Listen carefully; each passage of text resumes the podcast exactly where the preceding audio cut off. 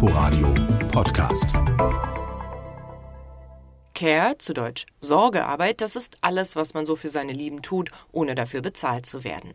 Haushalt und Einkaufen, den Sohn zum Sport fahren, seine kleine Schwester ins Bett bringen, die Großmutter zum Arzt begleiten. Und im Lockdown dann auch noch Homeschooling, Mittagessen kochen, bei langen Parkbesuchen den Fußballverein ersetzen und mit ausufernden Lego-Projekten die Spielkameraden. Was hat das mit Familien gemacht? Welche Rollen haben Väter und Mütter im Lockdown übernommen? Eine RBB24-Datenanalyse zeigt, die zusätzliche Arbeit in der Corona-Zeit verteilte sich fast gleich auf beide Elternteile. Beide stemmten pro Tag circa drei Stunden mehr Care-Arbeit als zuvor.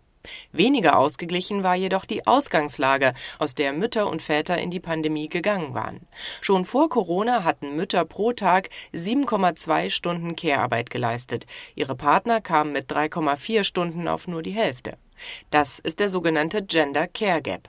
Er beschreibt den deutlich unterschiedlichen Zeitaufwand, den Männer und Frauen vor und während der Pandemie der täglichen Sorgearbeit widmen.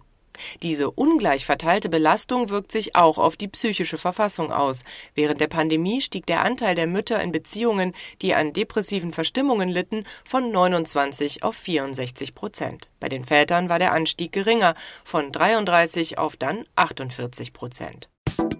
Inforadio Podcast.